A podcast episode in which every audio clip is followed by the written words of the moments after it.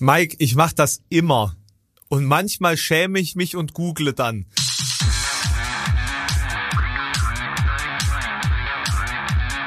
Zart wie Kruppstahl. Mit Mike und Alex. Mike, ich grüße dich. Ja, ich grüße dich auch. Na, wie ist es gewesen? Ja, war schön. Und selber? Ja, bist du aus dem Slivovitz fast aufgetaucht, ja. nee, ist ja Becherowka. Ach, das ist ja Becherowka. Äh, Aus, aus Karlsbad kommt ja Becherowka. Erfunden so. von Jan Becher. Jan Becher. Jan Becher. Okay, das, das klingt, das klingt, als ob er nach einem Benesch Dekreten in Deutschland weitergebraut hat. Nee, nee, nee, ich glaube, die haben das den, der Familie äh, entzogen. Ach Also so. das ist, glaube ich, verstaatlicht worden. Ich war allerdings nicht im Becherowka-Museum, das habe ich zeitlich leider nicht geschafft. Das ist mir nur so zugetragen worden äh, in einem Gespräch. Deswegen, das ist jetzt nicht überprüft, das kann ich jetzt nicht fact-checken. Das will ich jetzt auch gar nicht fact-checken, dafür ist das mir jetzt auch nicht wichtig genug. Ja, also ich war, ich war in Karlsbad, äh, wie alle anderen großen Menschen äh, der letzten Jahrhunderte. Nee, es waren sehr viele, sehr, sehr große Menschen der letzten Jahrhunderte in Karlsbad. Beispielsweise in dem Hotel, wo ich übernachtet habe, war Sigmund Freud und äh, Kemal Atatürk.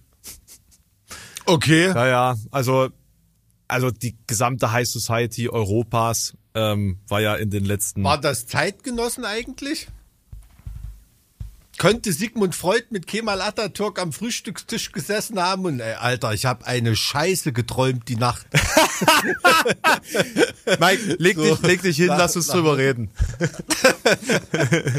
du, also ich Ähm. glaube schon, das müsste, müsste zeitlich... Müsste Könnte das, hinhauen, müsste ne? das klappen, ja. Ja, aber ähm, ich habe mir dieses Jahr vorgenommen, nicht so viel während unseres Podcasts zu googeln und dem Ganzen noch mehr halbwissenden Anstrich zu geben. Ja, umso besser. Ach so, du, du meinst, wir wollen jetzt wieder nur noch Plattitüden in den Raum stellen und hoffen, dass es keiner feststellt. Ja, ne, ja, manches kann man im Schnitt ja auch noch irgendwie retten. Ne? Nee, also wirklich sehr, sehr spannend. Äh, Goethe war ja auch da, ne, wo nicht. Aber sein, seine Elegien hat er in Marienbad geschrieben, oder? Nicht in Karlsbad, oder? Waren das nicht die Marienbader Elegien? Jetzt googelt er doch, ist ja unglaublich. Jetzt google ich doch, ja. Marienbader Elegien. Hey Mike, dein Vorsatz hat genau zehn Sekunden gehalten. Und wie ist es bei euren Vorsätzen, ihr lieben Zuhörenden? Hey, wenn man, wenn man rauskriegt, dass man recht gehabt hat, ist googeln okay. Das ist dann so rückwirkende Genehmigung, sagt da der Jurist. Ja. Nee, das passt. War ein schon. Marienbad? War Marienbad, ja. Also in Karlsbad muss er sich wohl ganz schlimm verliebt haben. Echt? Also ein Marienbad auch. Also er, es, es stammt von Goethe ein Satz, wo es darum geht, dass man, äh, also äh, dass Kuren so langweilig ist, dass es quasi nur mit einer Liebschaft erträglich gemacht werden kann. Ah, ja. Ja, gut, das kann natürlich Er hat das sein. etwas Also, wortgewandter ausgedrückt als ich, aber ja. Ja, Goethe. Der alte Goethe. Der ist nur zur Höchstform aufgelaufen, wenn er unglücklich verliebt war. Ansonsten, Wie, aber das hat er ja sehr ich, viele mit vielen, Künstler, oder? mit vielen Poeten gemeinsam. Ja, ja, das ist wirklich so. Ja, Der Also- Künstler muss leiden. Deswegen verdient man auch so, so wenig mit Kunst, wenn man ansonsten kein Künstler sein könnte. Wenn es einem zu gut geht, ist es vorbei. Das ist, das ist wirklich ein Problem. Das ist wirklich ein Problem. Es sei denn, naja, also, nee, das ist ja nicht wirklich Kunst, wenn du so ein, so ein Jet-Set-Lifestyle zur Schau stellst und damit deinen Lebensunterhalt äh, bestreitest, das ist ja nicht wirklich Kunst. Naja, es, es ist halt die Frage, ne, wenn du solche, wenn du jetzt DJs hast oder irgendwelche Rapper oder so diese ganze Pop-Prominenz, sage ich mal, die leben ja auch nur im Überfluss. Und trotz allem sind das ja gefeierte Künstler, ne, auch wenn das in unserem künstlerischen Verständnis jetzt nicht so passt, aber offensichtlich bei denen funktioniert das. Oder liegt das daran, dass die ihre komplette Kunst von richtigen Künstlern produzieren lassen, die sie dafür bezahlen, dass sie das produzieren und sie sich deswegen gar keine Dann Gedanken mehr verdienen sie aber natürlich nicht mal so viel Geld damit, ne? Das ist ja, also bei Hip-Hopern ist ja interessant, da ja doch mitunter immer mal ein paar von denen strafbar werden. Und da kann man immer schön bei den gerichtlichen Tagessätzen, die sie aufgebrummt kriegen, sehen, wie viel sie im Monat verdienen. und das ist bei einigen Hip-Hopern dann gar nicht so viel, wie man dachte oder wie sie immer rauskrakehlen.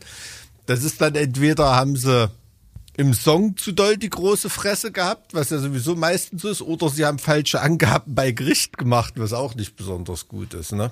Also ähm, na vielleicht sind die auch einfach nur so? sehr gewitzt und haben das alles über eine Firmenstruktur laufen, wo sie sich relativ wenig ausbezahlen und das alles erstmal sammeln und dementsprechend bei sowas. Naja, also die Gerichte sind auch gewitzt. Also da brauchst du dir keine Gedanken machen, dass da, ähm, dass die das Strafmaß da nicht nicht ordentlich festlegen, so dass es auch wehtut. Das ist ja der Hintergrund bei Tagessätzen, dass das für jeden so angepasst wird, dass es auch wehtut. Ne? Also was für einen Bürgergeldempfänger 10 Euro am Tag sind, ist halt für einen erfolgreichen Hip-Hopper vielleicht 10 Euro, 10.000 Euro Tagessatz. Ne? Kann schon sein. Aber es müsste dann schon fast ein US-Hip-Hopper sein. naja. Egal. Ja, es, Egal. es gibt in, in, in Skandinavien gibt's ja beispielsweise das System, war was in Finnland? Wo, äh, wo du quasi auch angepasst an deiner, an deinem Einkommen mit ähm, im, im Straßenverkehr geahndet wirst. Aha. Mhm. Also mhm. das kann durchaus sehr, sehr teuer werden, da schnell zu fahren. Hm. Sehr, sehr teuer. Okay, nee, da bin ich zum Glück noch nicht geblitzt worden. Also habe ich noch nicht mitbekommen. Ist das so? Ich habe einmal falsch geparkt in Schweden, glaube ich, aber das war jetzt nicht. Nee, in Dänemark war das. Hm. Naja, nee. Also ich bin, ich bin schon mal im Ausland geblitzt worden, aber es kam nie was in Deutschland an. Tatsächlich. Mhm. Kann auch sein, ja. Das vielleicht ist es auch einfach so, so schwierig und aufwendig, das über die Grenzen zu verhandeln, dass es Na, da so einen behördlichen. Wenn sich das nicht richtig gelohnt hat, auf jeden Fall Karls, Karlsbad, um das so mal dieses, diesen Themenblock so ein bisschen abzuschließen, ja. Hm. Interessant aus zweierlei Gründen. Zum einen wegen des Wassers da, oder ich ganz, ganz kurz, wir sind ja beides Geschichtsfreunde. Ich, ich versuche das mal ganz kurz zusammenzufassen. Der Grund, warum Karlsbad mitten im Nichts so eine klassizistische, so klassizistisches kleines äh, Schätzchen ist, ja, äh, ist nur darauf zurückzuführen, dass es mal, äh, so will's die Legende, bei einer Treibjagd von Kaiser Karl dem Vierten ein, ein Hirsch geschafft hat, mit seinem Huf eine Thermalquelle freizulegen.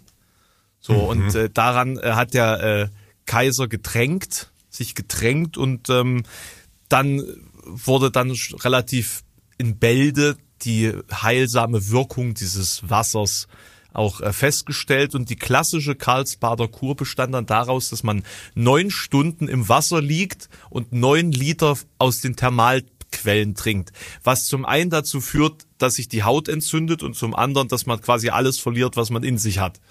So mhm. und ist aus aus Schriftstücken ein paar hundert Jahre später bekannt, so vom Leibarzt von so einer wichtigen Person habe ich mir jetzt nicht gemerkt. Ja, äh, wir haben die Karlsbader Kur überlebt. Also das war, das war eine Grenzerfahrung damals. Das ist jetzt nicht, ne, man fährt nicht zum Spaß dahin, sondern um, um alles aus sich rauszukriegen, was man in irgendeiner Form an Giftstoffen in sich, in sich hat. Mhm. Und ähm, das hat sich dann so ein bisschen abgewandelt bis hin zu einem sehr gemäßigten Lustwandeln und aus einer Schnabeltasse trinken. Ähm, es gibt mhm. nämlich 15 Quellen unter Karlsbad, zwölf davon sind trinkbar und du kannst quasi diese Promenade da entlang laufen, hast dann deine typische Tasse, die gibt's auch überall zu kaufen und äh, süffelst dann da raus, aber du darfst nicht einfach aus jeder Quelle trinken, sondern du bekommst ärztlich verordnet, aus welcher Quelle du trinken kannst. Ah, okay. Ja, die haben nämlich alle unterschiedliche Temperaturen. Also das kann ich einschätzen, weil es steht auch auf mhm. meiner Schnabeltasse, die ich mir gekauft habe, drauf. Aber was da anderweitig, was da anderweitig Phase ist, keine Ahnung, Mike, keine Ahnung. Aber heute im Sport muss ich sagen, war ich sehr viel schwächer als sonst. Vielleicht hätte ich nicht aus allen Quellen trinken sollen.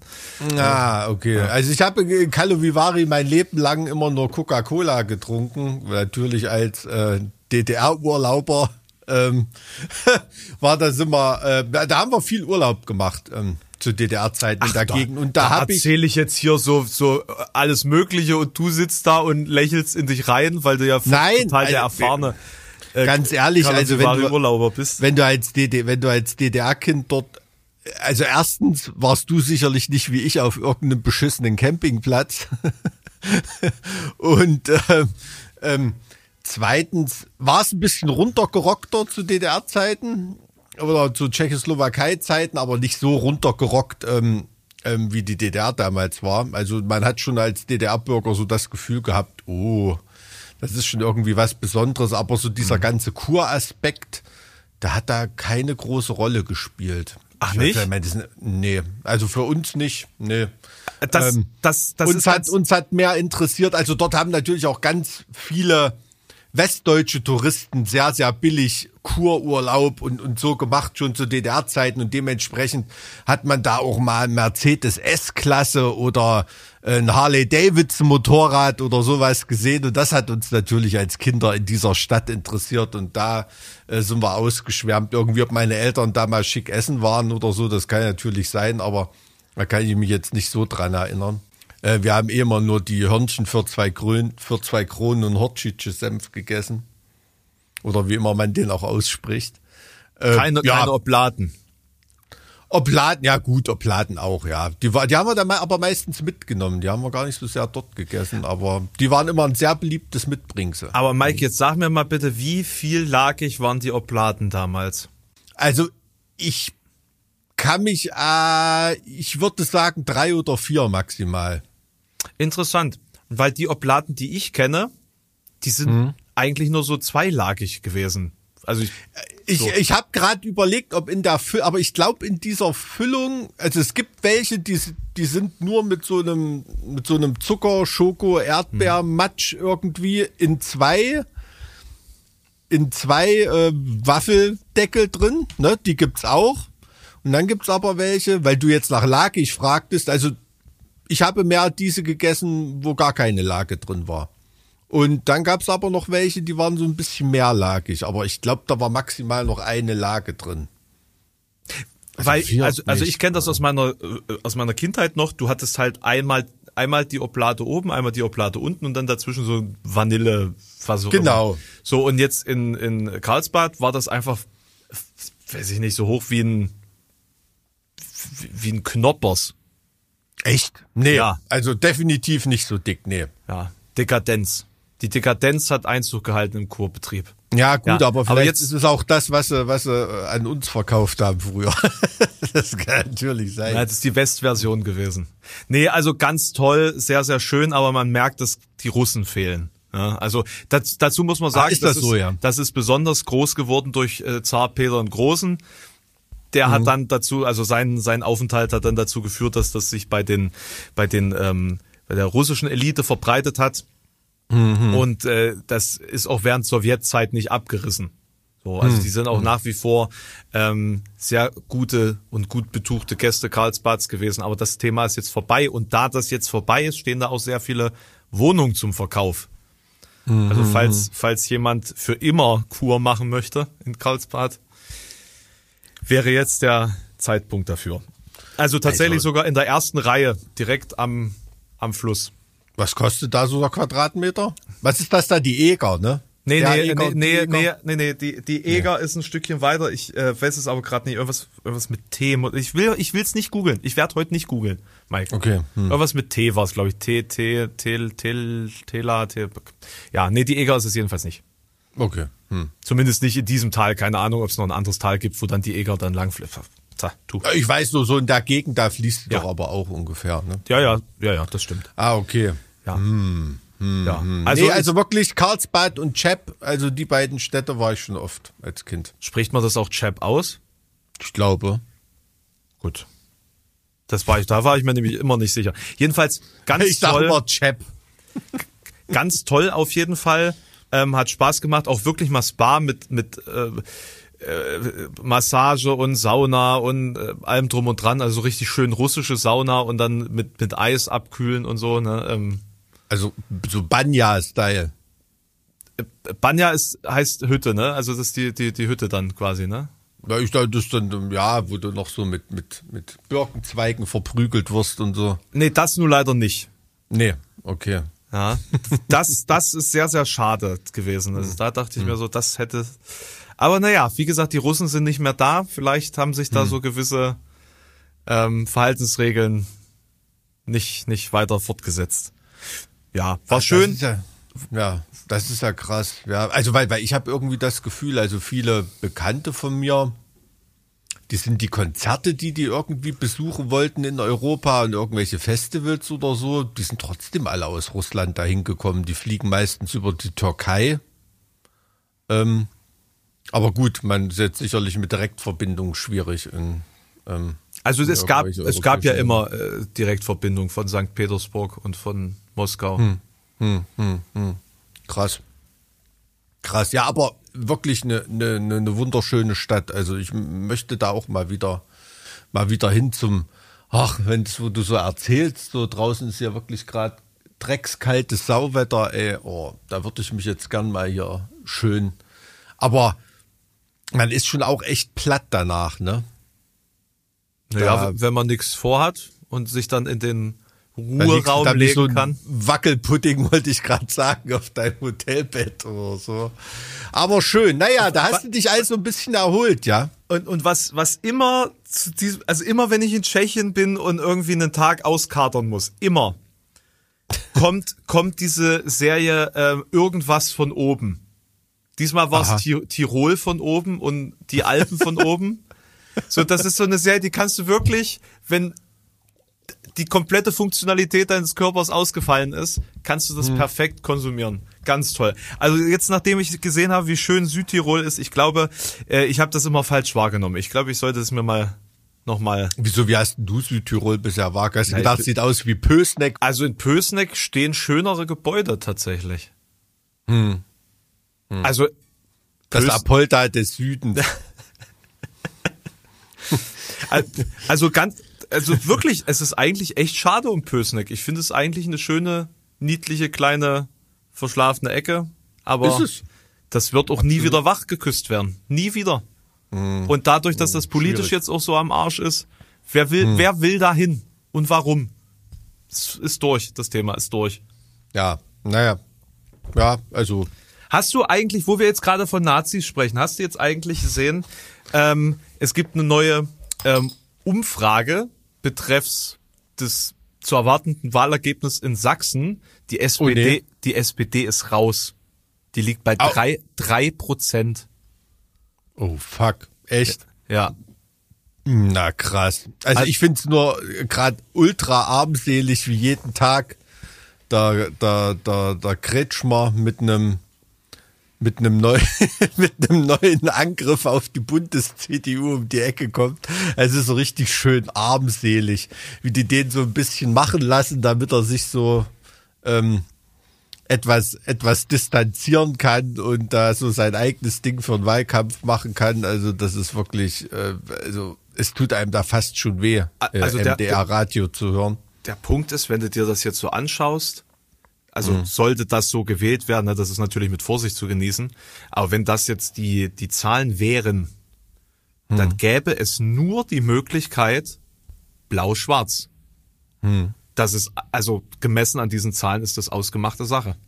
Mhm. Und die haben dann rein rechnerisch eine, eine Mehrheit zusammen von über 80 Prozent. Da, damit sind wir ja, also wir hatten uns, ist ja kein Geheimnis, hatten wir ja schon angekündigt, so ein bisschen äh, drauf kapriziert, in der Folge mal einen Vorausblick auf das Jahr zu, zu wagen. Ne? Und das sind natürlich äh, die ganzen Wahlen, die da stattfinden, ein Riesending, insbesondere in Mitteldeutschland, in Brandenburg, Sachsen und Thüringen. Aber das ist ja das, ähm, was die Perspektive und, und die Vision ist, die die CDU hat. Die wollen eine Minderheitenregierung haben und bestimmte Projekte mit AfD-Stimmen durchsetzen. Daraufhin sollen die Leute abgestumpft werden. Ne? Das sind ja die ersten Testschüsse in Thüringen gewesen. Das kam ja jetzt schon zwei oder dreimal vor in Thüringen, dass da äh, Projekte, Gesetzgebungsprojekte durchgepeitscht wurden. Also unter anderem zum Wind im Wald und zur, zur äh, Grundstücks Erwerbssteuer, glaube ich, oder irgend sowas war das. Ja, der, der, Ähm. der Punkt ist aber, dazu müsste die CDU ja die stärkste Kraft werden. In Sachsen sind sie das ja nicht mehr. Ja, ja, ja, ja, natürlich, klar. Ich rede ja von der Vision, die die CDU hat. Ja. Ne? Das, das, Na, und die Vision was der soll man CDU machen, ist natürlich Vision nicht hat? als, als Juniorpartner einer AfD-Minderheitsregierung zuzuarbeiten. Das ist natürlich nicht die Vision. Ähm, aber ähm, ja, also andernfalls AfD als stärkste Kraft ist natürlich äh, hm, mal gespannt. Ich weiß jetzt gar nicht, wie das in der sächsischen Verfassung ist, ob da auch ähm, theoretisch, äh, ob da, ich glaube in Sachsen ist es nicht so, dass im dritten Wahlgang die einfache Mehrheit zählt bei der Ministerpräsidentenwahl im Landtag, ähm, so wie in Thüringen, weil in Thüringen ist ja die Situation so, wenn äh, wenn sich die anderen Parteien nicht auf einen Kandidaten einigen oder so, dann ist im dritten Wahlgang dann der mit den meisten Stimmen Ministerpräsident, ne? Und das kann dann durchaus äh, ähm, jemand mit Bernd mit Vornamen sein. SPD raus ist krass. SPD raus Ja. finde ich krass. Meine Fresse, das ist ja dann. Hm. Aber gut, ich meine, sind die Sachsen dran gewohnt, da war die SPD 40 Jahre lang nicht im, äh, im, Be- im Bezirk Dresden und so unterwegs und in Chemnitz. Aber ähm, nur als Einheitspartei. Um wie viel Prozent hat da die AfD in der Umfrage? 37. Krass. Na, ja, wird lustig. wird auf jeden Fall lustig. Und vor allem die Besonderheit in Sachsen ist ja auch noch diese Sachsen-CDU. Äh, Eigentlich braucht da niemand eine AfD, wenn du diese CDU dort hast. Ne? Das ist ja noch mal, noch mal eine Spur ekelerregender als in, in, in Thüringen oder in anderen Bundesländern. Also die Sachsen-CDU, äh, naja, klar, aber es hat doch seit der Wende, hat in Sachsen ja nichts anderes als CDU regiert. Ne? Ab und zu mal die SPD mit dabei oder so. Aber die sind ja noch komplett Also parteienfilzmäßig. Ich, ich muss sagen, in der Lokalpolitik von Sachsen kenne ich mich, oder in der Landespolitik von Sachsen kenne ich mich überhaupt nicht aus. Das ist irgendwie, das, war- das weg. Kopf Stanislav Tillich. Und jetzt äh, Mehr kam nicht, ne? Oder Kretschmer und das war's dann eigentlich Kretschmer, schon. das war's, ja. Mhm. ich meine, in Thüringen war es ja auch immer nur CDU, bis dann Bodo das gewuppt hat. Aber ansonsten, aber das waren schon immer solche Länder. Also in Thüringen haben die Nazis auch schon vor 1933 regiert. Ne? Also In Coburg, um genau zu sein, als erste Stadt mit Bürgermeister. In Coburg. Ne? Oh, okay. Also Echt? Coburg, also Coburg ist ja eigentlich gar nicht Thüringen. Aber auch nur, weil das damals, nachdem äh, Sachsen, Coburg und Gotha krachen gegangen ist, ähm, per Volksentscheid Ja. zu Bayern gegangen ist. Ja. Ne? Also weil die Bayern mehr Geld hatten. Also die wollten da so Richtung Sonneberg sich nicht orientieren. Ist aber echt Ähm, so, eine Sonneberg ist ja nur wenige Fahrtminuten entfernt. Also es ist ja, Ja, ja, also Coburg hätte genauso, hätte genauso gut Thüringen sein können, aber das war, glaube ich, ein Volksentscheid damals. Habe ich neulich mal was drüber gelesen. Hm. Die Leute reden da gleich, ob du nun in Sonneberg bist oder da ein paar, die Grenzen paar, Meter, verwischen. Paar Meter weiter über die Grenzen. Ja, das ist ja ein einheitlicher Kulturraum, da war ja nur künstlich getrennt irgendwie. Naja, was stehen noch vor Wahlen an nächstes Jahr? Europawahl, ne? Anfang Ja. Juni, Juno. Ähm, kann man auch mal gespannt sein, vor allem auf die Wahlbeteiligung. Weiß gar nicht, ob das so viele Leute interessieren wird. Dabei werden so viele, das finde ich immer ein bisschen tragisch, es werden so viele Entscheidungen, die unser Leben bestimmen, in, Eu in, in Europa, also in Europa getroffen, ne? Was weiß ich, Brüssel, Straßburg und so weiter. Ähm, die und auch viel, viel, so viel richtig, Ne? Politik beziehungsweise viel, viel Entscheidung für Politik wird in unserem Land ja darüber gemacht, dass man auf diese Entscheider wiederum wettert. Das ist ja auch das Ding. Ne? Populismus zieht immer sehr gut gegen, gegen Mhm. Brüssel, obwohl man sich hiermit nie auseinandersetzt. Mhm. Und es eigentlich keine Rolle spielt. Ich habe das Gefühl, irgendwie außerhalb der, der Großstadträume wird Eu Europa gar nicht wahrgenommen. Da hat man genug zu tun mit seinem mit seiner Kommun Kommunalpolitik. Es ist ja auch nationalstaatlich viel nach, nach äh, Europa delegiert worden von Entscheidungen und so weiter. Ähm, dann waschen halt auch viele Politiker, also gerade was Lobbyarbeit angeht und so, ne? Ähm, die findet halt oft auch eher unbemerkt in, in Europa oder in Brüssel statt. Ne? Ja. Ja. Also, und da waschen dann auch viele ihre Hände in Unschuld. Ne? Was sollen sie machen? Ähm, apropos, ab Jahreshälfte diesen Jahres übernimmt dann auch Ungarn die Europaratspräsidentschaft. Kann das sein? Es wird, äh, wird auch lustig werden, glaube ich. Bin ich sehr gespannt, was da passiert. Das, das also was, was ich jetzt halt nicht weiß, ist, was, was kann denn der Europaratspräsident?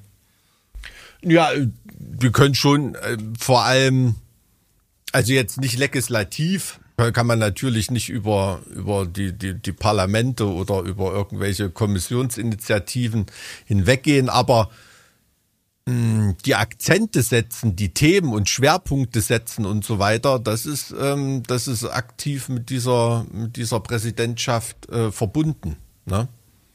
Und das hat schon, ob da, also es gibt da bestimmte Länder, die haben da Europa schon echt vorangebracht, ne? Oder bestimmte Themen vorangebracht. Und bin mal gespannt, was für eine Schwerpunktsetzung da Ungarn betreiben wird. Mhm. Also ist schon. Naja, auf jeden Fall, wenn man bedenkt, dass äh, die, die Zusammensetzung des EU-Parlaments wird ja deutlich, ich sag mal, nationalstaatlicher. Hm als es jetzt ist. Dementsprechend wird es auch ähm, da ganz gut diese veränderte ähm, Zusammensetzung bedienen können. Hm, hm, also man, man hm. spielt da ja nicht in, in einen leeren Raum, sondern man, man spielt sich da ja ähm, gegenseitig dann auch Bälle zu. Mit wem?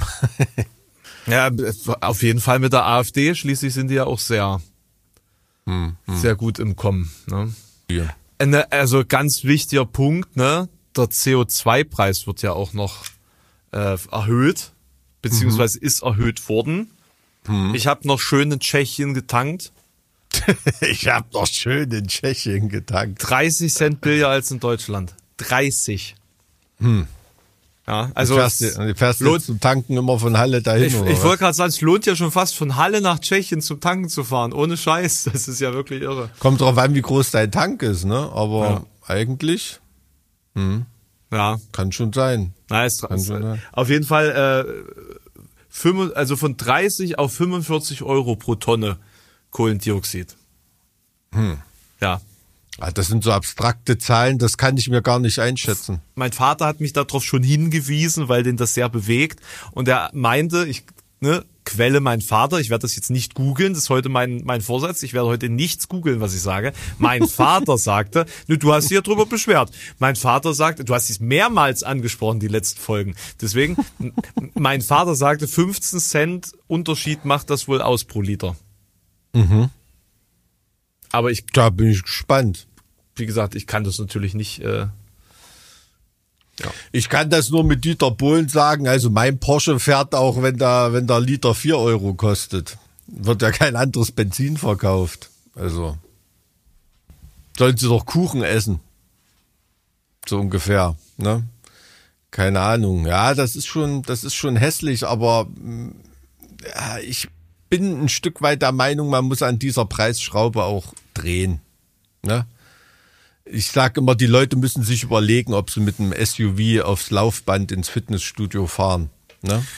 Wie gesagt, das, das sind das, das so, dann machst du es dir halt ein bisschen zu einfach, weil damit triffst du ja eben nicht die, die du damit treffen müsstest. Ja, natürlich, klar. Also es ist nicht, es ist nicht einfach, aber die effizientesten, die effizientesten Dinge für die Umwelt lassen sich in unserer Gesellschaft trotzdem immer noch mit Einsparungen erreichen. Es sind so viele Sparpotenziale noch vorhanden und an welchen Schrauben willst du drehen, um die Leute zum Sparen zu bringen?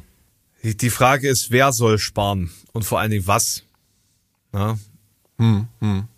Also das, ich, ich also, wer, wer soll sparen? Es müssen alle sparen. Ne? Das ist ja, ist natürlich klar. Und je mehr jemand verschwendet, umso mehr sollte er sparen, natürlich. Naja, dann Klar. musst du dir aber Regelungen einfallen lassen, wie du die oberen 10.000 treffen kannst und nicht nur die mittleren 10.000, 10 Millionen treffen kannst.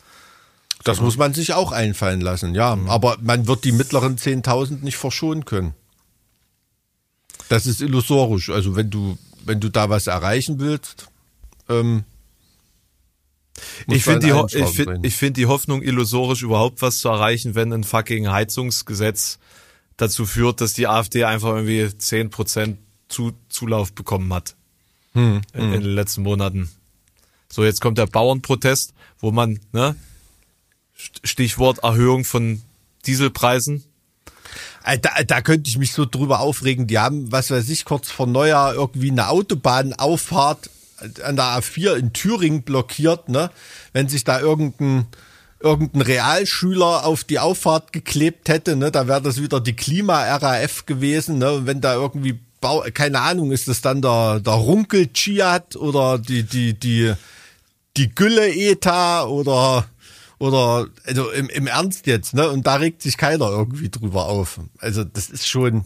Weil die, die sich drüber aufregen, ja politisch genau diese Zielgruppe befeuern wollen. Ja, ja, natürlich, so, klar. Ne? Also, aber man, dafür darf man Verkehr lahmlegen, ne? Eben nur nicht eben nur nicht für irgendwas anderes. Das, das werde ich ja wohl immer noch selber bestimmen dürfen, wer mein Verkehr wofür lahmlegt und was ich gutiere und was nicht. Und vor allem, man fragt sich auch immer, ähm, wenn da tausend Bauern mit einem Traktor nach Berlin fahren können, haben die denn nichts zu tun? Ich denke, die arbeiten für unser Brot auf dem Feld und in der Scheune. Ja, also das ist äh, immer, finde ich, so ein bisschen. Ich verstehe das, ne? Und es ist auch, ist auch krass an diesem äh, Agrardiesel zum Beispiel dran rumzuschrauben, weil ja eben gerade in dem Sektor wirklich keine Alternative äh, gegeben ist. Aber ähm, ich finde es auch schade, dass sich gerade kleinere und mittlere Bauern immer vor diesen Kern spannen lassen und zu diesen Demos auflaufen und dann mobil machen und eigentlich vom Bauernverband dann nur hingeschickt werden, um Großkonzerninteressen zu vertreten. Weißt du, wie so ein Fußvolk, mhm. wie so ein Bauernhaufen im, im 30-jährigen Krieg oder im Bauernkrieg. Ne? Also da, das, das, das äh, tut mir immer so ein bisschen leid eigentlich, ne? dass da, dass da so viele, so viele in der Einzelunternehmerbauernschaft die Feinde im eigenen Lager nicht richtig zu identifizieren scheinen. Ne? Tja, das ist das dann ein sogenanntes Bauernopfer? Aber verstehst du, was ich meine? Das, ähm, da habe ich immer so ein bisschen Bauchschmerzen damit. Klar, ne? Die müssten, die müssten mit ihren, mit ihren tausend Traktoren genauso vor der Nestlé-Zentrale hin und her fahren. Ne? Also. Klar. Das ist, das ist wie AfD zu wählen, weil man ein Problem mit sozialer Ungerechtigkeit hat. Hm. Hm. Ja. Aber das, da spricht man ja schon wieder dieselben Leute an. Also es ist, ich, ich bin resigniert, Mike. Wer, hm. wer, wer so weit in seinem in deinem in seinem, Alter bist du schon resigniert, ja. Ab wann warst du resigniert? Ich bin immer noch nicht resigniert. Ich bin ja, immer noch so ein hoffnungsloser. Vielleicht dieser Realität, Realitätsflüchtling oder so. Ja, keine Ahnung. Ich weiß es nicht, aber hm bin immer noch so ein hoffnungsloser Depp, der denkt, man kann irgendwas bewegen. Oder zumindest einzelne Menschen verändern, das ist ja schon mal was. Was bringt das nächste Jahr noch, mein Guter? Erzähl mal. Tja, also Donald Trump äh, ist, wo wir von Wahlen sprechen, es ist halt ein Jahr voll voller Wahlen. Und äh, ja. Donald Trump, äh, ob er überhaupt zugelassen wird oder nicht, beschäftigt ja gerade diverse ähm, bundesstaatliche ähm, Institutionen als auch ähm, mhm. Institutionen auf lokaler Ebene. Also ich glaube, in Maine ist er mittlerweile von den Vorwahlen ausgeschlossen. Das, es gibt jetzt doch ähm, über ein Dutzend weiterer Bundesstaaten, die gesagt haben, dass sie sich das auch vorstellen können, so vorzugehen. Am Ende wird es aber das Supreme Court entscheiden müssen. Und wer hat drei Richter in diesen Supreme Court gesetzt? Hm. Das ist schon klar. Hm. Ja, also sch äh, schlecht. Also ich klar, das klingt alles erstmal positiv, aber es ist am Ende also zum einen, wir diskutieren in Deutschland das AfD-Verbot und auf der anderen Seite diskutiert man in, in den Staaten jetzt, ob äh, Trump überhaupt antreten kann oder nicht, ne? Oder ob er eigentlich immun sein müsste. So, mhm. und, und, und das sind halt so diese, ich, ich glaube, das läuft beides auf dasselbe hinaus. Entweder du also wenn du diese Partei verbieten lässt, wo jetzt schon über 30 Leute, 30 äh, Prozent der Leute in manchen Bundesländern sagen, die wählen war, weil wir ansonsten, äh, ja, wen, wen sonst, ne? Äh, ja, mhm. und wir müssen dem mal zeigen, wo es lang geht und so weiter und so fort. Wenn du denen dann sagst, ja, haha, haha, euer, was ihr wollt, ist uns völlig egal, edgy mhm. badge, ähm, ich, ich glaube nicht, dass das ein strategisch sinnvoller Move ist. Ähm, wenn, wenn hätte dieser Move vor ein paar Jahren stattfinden müssen. Ich fürchte, es ist zu spät dafür. Und genauso glaube ich, es ist zu spät, um Trump loszuwerden, auf diese mhm. Art und Weise. Weil es, also ich glaube, es wird bewaffnete Aufstände geben, mhm. wenn, wenn da, wenn das nicht funktioniert für ihn. Mhm. Also, Hilfe. Hilfe. Ja, also, äh, sowas wie der Sturm aufs Kapitol oder so, da bin ich schon zusammengezuckt. Hätte ich ehrlich gesagt nicht erwartet, ne?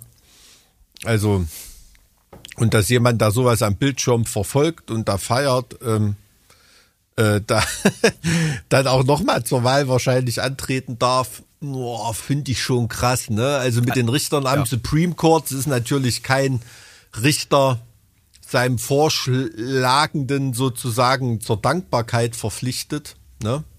Also davon hängt das Amt dann nicht mehr, nicht mehr ab. Ich weiß nicht, wie loyal die Leute sind, die dann dort sitzen. Ne?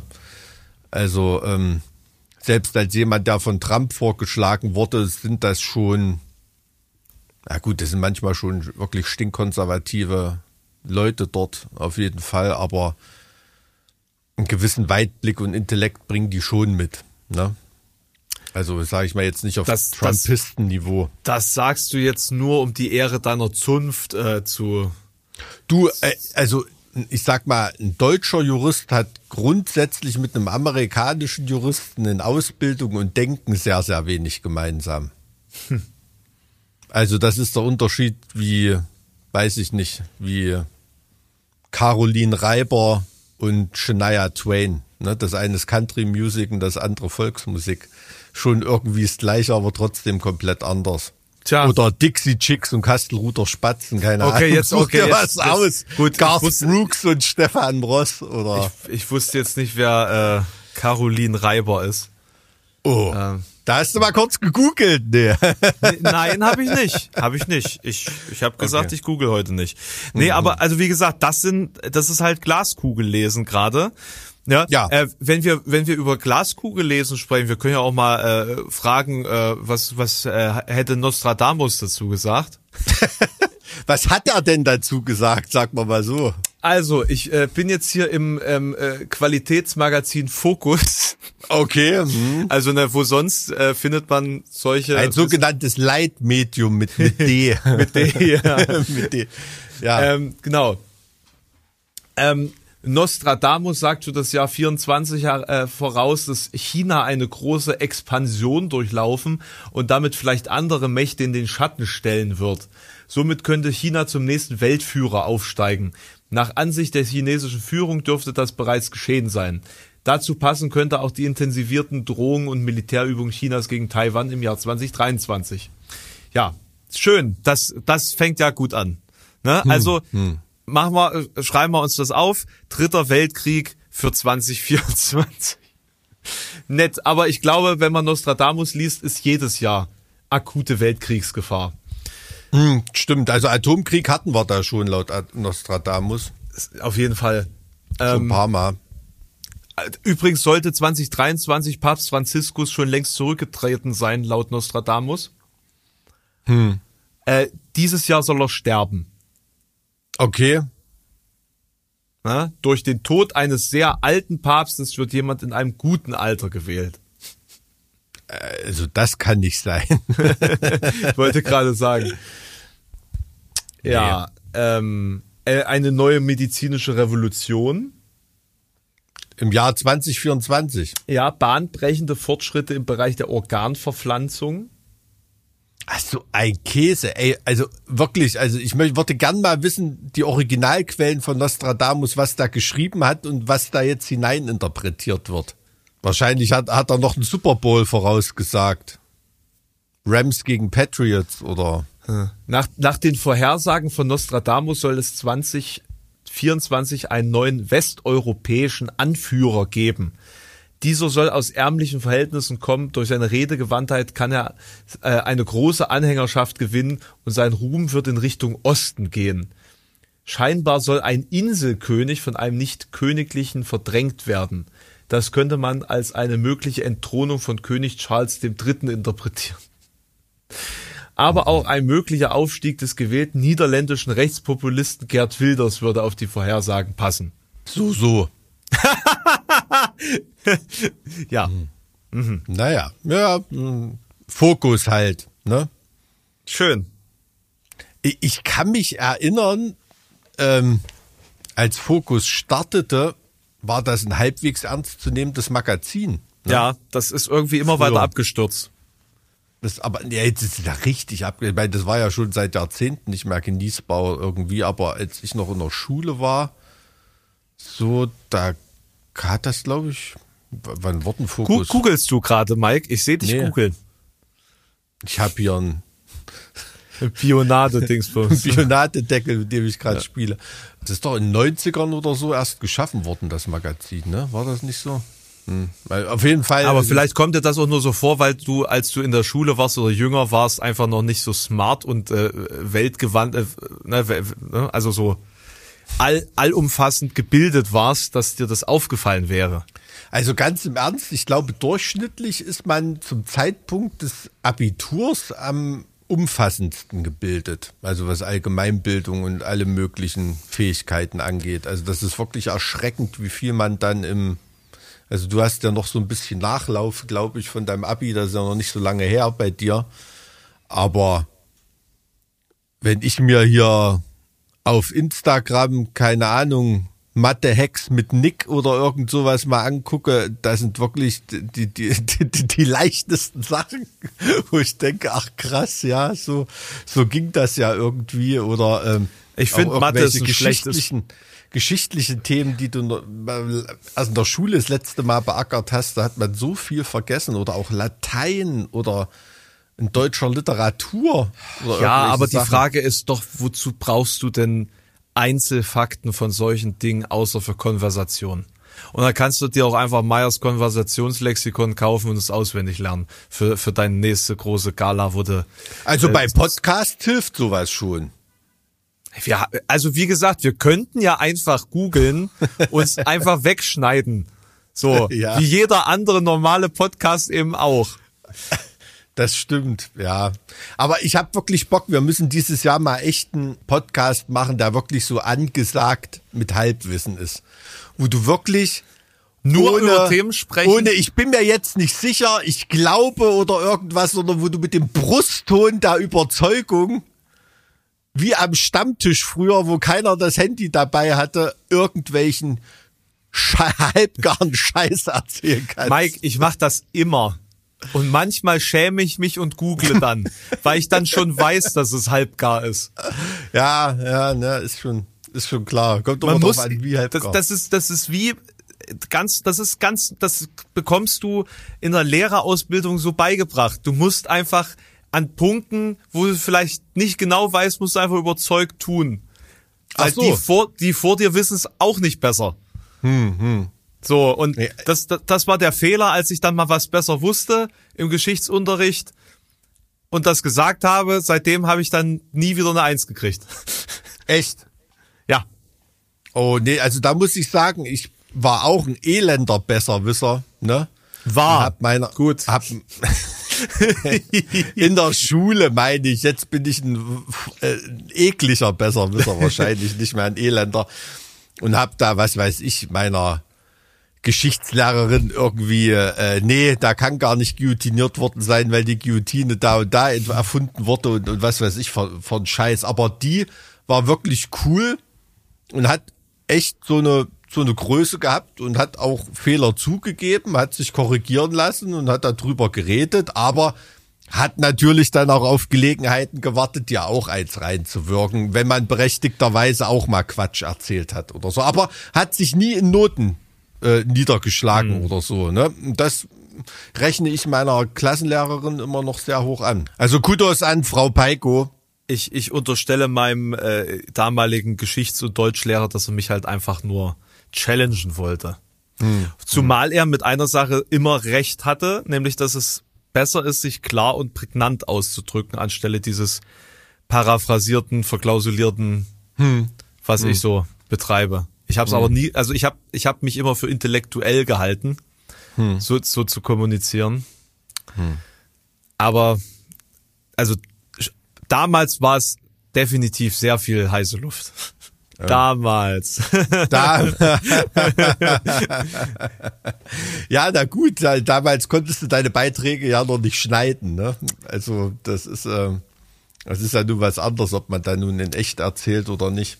Nee, das, das ist richtig. Und, und deswegen, äh, ähm, das gibt eben dem Zuschauer jetzt bei den Videos beispielsweise auch so eine verzerrte Wahrnehmung von mir. Ne? Das wirkt so, als ob ich ein Superbrain bin und mich für den Schlausten von allen halte. Dabei habe ich mich halt eine Woche mit einem Thema auseinandergesetzt und weiß deswegen irgendwas darüber. Ne? Es ist ja nicht so, dass ich mich hinsetze und sage, so, ich lasse es mal fließen. Ne?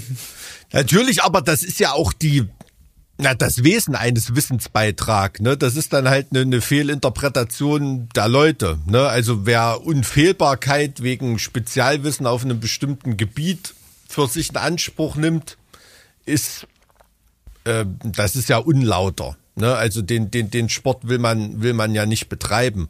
Und, und im Gegenteil, es ist ja auch manchmal bei deinen Videos, finde ich, ähm, interessant, gerade weil du als interessierter Laie auf eine Materie schaust ne, und dadurch Fragen stellst, die sich in Anführungsstrichen normale Leute auch stellen und die jetzt nie in einer Expertendiskussion zu dem Thema auftauchen würden, ne? Oder oder sowas. Das ist ja das Interessante daran. Ne? Also von daher, ähm, also mit mit einem mit einem Universalanspruch des Wissens an an irgendwas ranzugehen. Ich glaube, das ist ja heutzutage äh, ohnehin vorbei. Ne? Nee, also wie, wie gesagt, das, das Problem ist halt, dass es den Leuten so suggeriert wird, weil sie eben nur diese eine Perspektive haben ja, ähm, auf das, was ich tue. Aber ich, also ich im Privaten denke mir, ich habe von nichts eine richtige Ahnung und salbadere immer nur vor mich hin, deswegen ähm, auch dieses Gegoogle. Um dann immer mal wieder festzustellen, dass man tatsächlich hauch, hauchdünn daneben lag. Hauchdünn daneben lag. Ja, So, aber jetzt, wir, wir müssen, wir müssen weiter uns Gedanken machen, was jetzt 2024 passieren wird. Also es Mike. ist auf jeden Fall auch ein Sportjahr. Ne? Oh In deiner geliebten tschechischen Republik sind die Eishockey-Weltmeisterschaften, es ist, äh, es sind Olympische Spiele, es ist Fußball-EM. Also es ist Ach wirklich eine, Gott, eine, auch eine, das eine Menge noch, ja. los. Ja, ähm, übrigens kommt das englische und das deutsche Nationalteam kommen in meine, in meine Heimat Blankenhain ins Trainingslager. Uh. Ins, ins Weimarer Land, ja. Ähm, auch krass. Gibt so ein Golfresort, da machen die beide, machen die beide Station. Ja. Ich glaube, irgendwas hatte ich noch gelesen. Ich glaube, irgendeine Handball-EM oder WM ist auch noch. Ja. Also ist äh, sportlich viel los. Interessiert dich natürlich nicht wirklich, ne? Ja, also man könnte, ne, also äh, ähnlich interessant finde ich beispielsweise so die Veränderung von Reifenregelungen. Ne? Am 1. Oktober 2024 sind Reifen mit der M plus S Kennzeichnung nicht mehr zulässig. Mike, wusstest du das? Nee, wusste ich nicht, aber ich habe äh, in der Vorbereitung auf die Folge, als ich gegoogelt habe, habe ich gelesen, dass ab 31. Dezember ein Betriebsverbot für alle Kaminöfen ohne Feinstaubfilter äh, äh, entsprechend der ersten Verordnung zur Durchführung des Bundesemissionsschutzgesetzes äh, in Kraft tritt. Und da muss ich noch mal in mein Kaminmaßrohr hochgucken, ob ich äh, überhaupt noch mich im Winter dort wärmen können werden darf oder nicht. Also ähm, weiß ich nicht. Bin ich ein bisschen zusammengezuckt. Aber der Schornsteinfeger meines Vertrauens hätte mich da bestimmt schon drauf hingewiesen. Ja, also wa- was, was tatsächlich sehr wichtig ist, nach dem äh, neuen Entwurf des Bundesarbeitsministeriums müssen Arbeitgeber ab 2024 die Arbeitszeiten ihrer Mitarbeiter elektronisch dokumentieren, sofern nicht spezielle tarifliche oder Regelungen für Kleinbetriebe bestehen. Ja, Mitarbeiter checken per Zeiterfassungssystem zu Beginn und Ende ihrer Arbeitszeit ein und aus. Kleinunternehmen mit bis zu zehn Mitarbeitern sind jedoch von dieser Pflicht ausgenommen, wie das Handwerksblatt berichtet. Ja, toll. Das ist äh, spannende Sachen. Spannende Sachen. Spannende Sachen, ja, also auf diese ganze Gesetzgebungszeug wollte ich jetzt eigentlich nicht hinaus. Ne? Also was da auch alles noch im European Green Deal von Zensursolar von der Leyen auf uns herniederregnen wird, das müssen wir mal sehen, wenn es durch die Agrarlobby durch ist. Aber da gibt es zum Beispiel ähm, Nature Restoration Law, also ein Naturwiederherstellungsgesetz, wo schon bis 2025 eine beträchtliche Zahl von Biotopen wieder in, in guten Zustand gebracht werden soll. Also ich fänd's cool, aber ich kann da wirklich nicht dran glauben. Einfach alles zu Sumpf machen. Tja, da warum nicht? Lass, lass die Biber frei.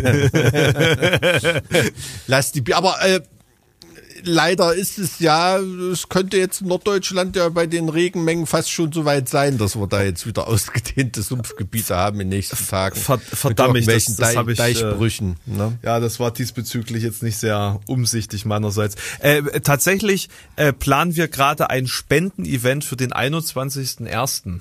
Okay, Ja, äh, ähm, für- im für- Hinblick für- auf Hochwasser. Genau, genau, für Ah, die okay. Flutopfer. Coole Sache. Ähm, und äh, da gibt's tatsächlich dann in Nordhausen ein kleines Event mit Musik und ähm, so wie es jetzt aussieht, Mo Moderation von mir und äh, Live-Übertragung über meinen Twitch-Kanal. Das ist aber gerade alles noch in Planung. Vielleicht Oh, kommt mich ja da, interessant. vielleicht kommt mich Bodo noch mal besuchen. Mal schauen. Das ist alles gerade in, in Planung. Das klingt ja interessant, ja. Ja, also falls ihr den Sonntag zwischen 17.30 und 19 Uhr nichts vorhabt, könnt ihr ja in diesen, also am 21.01. könnt ihr ja dann bei mir auf Twitch in den Stream gucken. Also da lasse ich auf jeden Fall auch eine Spende da. Könnt ihr auch vorbeikommen, Am 21. Ja, muss ich mal schauen. bisschen klampfen. Äh, wie, wie soll ich sagen? Möchtest du, dass die Leute da zugucken oder dass, äh, dass äh, dann würde ich sagen, dann schieb mich mal äh, sehr weit hinten Na. in die Act-Abfolge. Naja, also meine, meine äh, Twitch-Zuschauerschaft ist ja doch Metal-affin, ne? Das äh, Ach so. wäre ja jetzt gar nicht so verkehrt. Ey, Ich, äh, pf, du, ich will dich jetzt gar nicht unter Zugzwang setzen. Das äh, war jetzt nur Alles kann, nix muss, ne? Wie im, Ja. im tschechischen Swingerclub. Oh Gott. Oh Gott. Also das, aber es ist äh, interessant. Es war sehr interessant, die, die Leute da vor Ort. Was hast denn du eigentlich zu Im? Swingerclub oder was? Das klang jetzt so, als ob du einfach so Nee, meine mehr, Antwort mehr, Swing, einsteigst. mehr Swing als Club, weil wir haben äh, 20er Swing. Jahre, äh, 20er Jahre Party äh, gehabt zum Ach, äh, okay. Jahresübertritt. Schön. Ja. haben uns äh, richtig ähm, rausgeputzt. Warte, ich, ich schick dir mal ein Bild. Ich schick dir mal ein Bild, damit du einen Eindruck hast. Warte mal. Das sieht jetzt hier zwar keiner, aber für dich. Hattest du einen Moment. großen Gesellschaftsanzug an? Gesellschaftsanzug? Ja, so einen richtigen Frack. Nee, äh, so 20er. War halt 20er, aber nicht, nicht dieses edepetete Dingsbums. Ach so. Das äh, eher, so, eher so in Richtung, äh, ja, eigentlich eher so ein bisschen wie Jack auf der Titanic, ne? So, ich, ich äh, aus der dritten Klasse aufgestiegen. Kannst dir das Bild ja mal angucken, was ich dir geschickt habe. Okay, na, muss ich mal gucken. Warte mal, ich schaue mir das mal an hier. Wie sieht er denn aus? Ja, na ja, also sieht aus wie ein Golfspieler Zeit. Da, da habe ich die falschen Hosen an. Schick. Da hast, Ja, da hast Schuhe du doch auch. eigentlich, da hast du doch so lange, äh, so lange Socken, ne? Ja, die hatten, ja, ich glaube, damals hatten die noch Knickebocker beim Golfen an auch, ja. Das stimmt. Hosenmäßig. Aber da bin ich nicht, bin ich nicht der totale Fachmann dafür. Aber schön. Ja, Twenties geht immer. Auf jeden Fall. Und was habt ihr gemacht? Ich war in der Oberpfalz, hab einen Kumpel besucht. Ähm, In der Oberpfalz. ja, ja, ja, war relativ ruhig. Also, da hättest du ja direkt in Karlsbad vorbeifahren können. Also nach Osch ist es da nicht weit, nee. nee. Auf jeden Fall. Das war knapp an der tschechischen Grenze. Sind wir da vorbeigedöngelt. Da. Ja. ja, aber das war ganz ruhig. Also wie gesagt, nur mit Freunden ein bisschen was gefeiert, ein bisschen was gekocht. Ähm, ein paar Gesellschaftsspiele gespielt. Ich, Familie zurückgelassen oder mit Familie? nee, nee, nee, mit Familie. Ja, ja, das war so mehrere Familien zusammen sozusagen. Und wenn man dann hoffentlich bis um zwölf die Kinder dann schlafen gelegt hat, endlich. Ab welchem, ab welchem Alter dürfen Kinder beim, beim äh, Silvester äh, 0 Uhr äh, zelebrieren dabei sein? Was würdest du sagen? Ab welchem Alter ist das vertretbar? Ich habe keine Ahnung. Ich weiß es nicht. Also, Also- ich kann mich, äh, ich kann mich dran erinnern, dass ich ich, robb da immer meiner Frau hinterher. Die ist Medienpädagogin. Ähm, die hat da auch von sowas ein bisschen mehr Ahnung als ich. Aber also ich kann mich erinnern, dass ich den Jahreswechsel 2000 nicht miterleben durfte. okay, da warst du sechs oder Ja, sieben. sechs. Nee, also mein älterer, der ist ja jetzt auch sechs oder so, da darf da auch noch nicht. Aber ich, also ich habe ich hab wirklich keine Ahnung. Ich weiß es nicht. Ich habe auch überlegt, wann das bei mir war, aber ich glaube mit acht oder so war ich da schon Silvester. Aber es kann sein, dass ich da auch einfach weggepennt bin. Vielleicht durfte ich, aber ich konnte nicht. Weggepennt und dann bist du bei YouTube aufgewacht. Es- Na, wer weiß, vielleicht wache ich ja irgendwann auf und es ist immer noch Silvester 2000 und das war alles nur ein ganz schön langer Fiebertraum. Oh je, meine Fresse. Naja. Hm. Bis jetzt läuft der Traum doch ganz gut, oder? Aber ich meine, überleg mal, wenn du, wenn du jetzt quasi wie so eine Art Fiebertraumartige Vorausschau deines Lebens hättest und plötzlich, zack, bist du wieder sechs, aber verlierst diese Erinnerung nicht. Das wäre doch auch krass, oder? Ich glaube, das wäre total krass, vor allem wenn du, sag ich mal, am Endpunkt deines Traumes mit deinem Leben so eigentlich halbwegs zufrieden bist, würdest du den Rest deines Lebens damit verbringen, ja nicht irgendwo falsch abzubiegen, damit da nichts anders wird. Verstehst du, was ich Also meine? auch, auch diese Angst, ne, dass man das dann wieder nicht erreicht oder dass man selbst wenn man dieselben Schritte geht, in so ganz kleinen Kleinigkeiten entscheidende, sich entscheidende Veränderungen anbahnen. Ja, absolut. Also stell dir mal vor, du bist dann, keine Ahnung, ich bin Mitte 20 und Single und treffe eine tolle Frau und die würde ich mir gar nicht getrauen anzusprechen oder anzubaggern oder irgendwas, wenn ich überlege, nee, ich will ja bei meiner tollen Frau landen, die ich da, die ich da mit Mitte 40 äh, in meinem Traum hatte, ne? Also das wäre schon krass, ja. Aber vielleicht leben wir ja auch alle in einer Simulation. Kann sein. Für, für Leute, die auf solche, auf so einen Plot stehen, kann ich nur äh, Mr. Nobody empfehlen. Mit äh, Jared, Jared Leto. Okay. Ähm, ein viel zu unbekannter Film gehört auf jeden Fall zu meinen Top 5. Vielleicht sogar Krass. zu meinen Top 3. Weiß ich gerade gar nicht mehr, wie ich das definiert hatte. Was sind deine Top 3 Filme? Das, hat, Kannst du das hat, aus dem Stegreif sagen? das ist halt die Frage, ich, weil, hattest du mich das nicht schon mal gefragt letztens? Nee, wir hatten mal über tolle Regisseure und so geredet, Also Königreich der Himmel natürlich uneinholbar, ne, auf Platz eins, gefolgt von Die Neuen Pforten. So, und ähm, bei der Nummer drei ist halt die Frage, ne, ist es Inception oder ist es Mr. Nobody? Schwierig. bei mir ist es relativ. Die Top 10 müssten so fünf Olsen-Bande-Filme sein und der Rest sind irgendwie so fünf Bud Spencer-Filme. Keine Ahnung. Nee, also Und, mein Lieblings und Lieblingsserie eine, ein Käfig voller Helden, oder wie? Oh, nee, nee. Also äh, kenne ich auch, aber das, das habe ich nicht geguckt. Nee, Lieblingsserie ist, glaube ich, eher so ein Colt für alle Fälle. und, Okay. äh, und das A-Team. Ah, ich will, äh, weil, weil ich dachte so, äh, ähm, Käfig voller Helden passt so, also passt komplett da rein, aber auch das verbinde ich halt sehr mit meinem Opa. Der hat halt das alles geguckt, ne? Also das, das kenne ich alles. Also so. was, was ich auch wirklich liebe, weil ich das mit meinem Vater immer, weil wir das bei, ähm, ist ähm, eine schrecklich nette Familie, ne? Married with uh, Children. Mit Ed O'Neill und also da, da, das, das ist schon auch Wahnsinn, El Bandi. Aber äh, mein Lieblingsfilm, habe ich ja schon mal gesagt, täglich grüßt das Murmeltier. Auf Ja, jeden das Fall, den mag ich. Und ganz- ähm, Ganz von dabei. und ähm, Rambo 1, First Blood. Ein ganz großer Film, finde ich. Also, ja.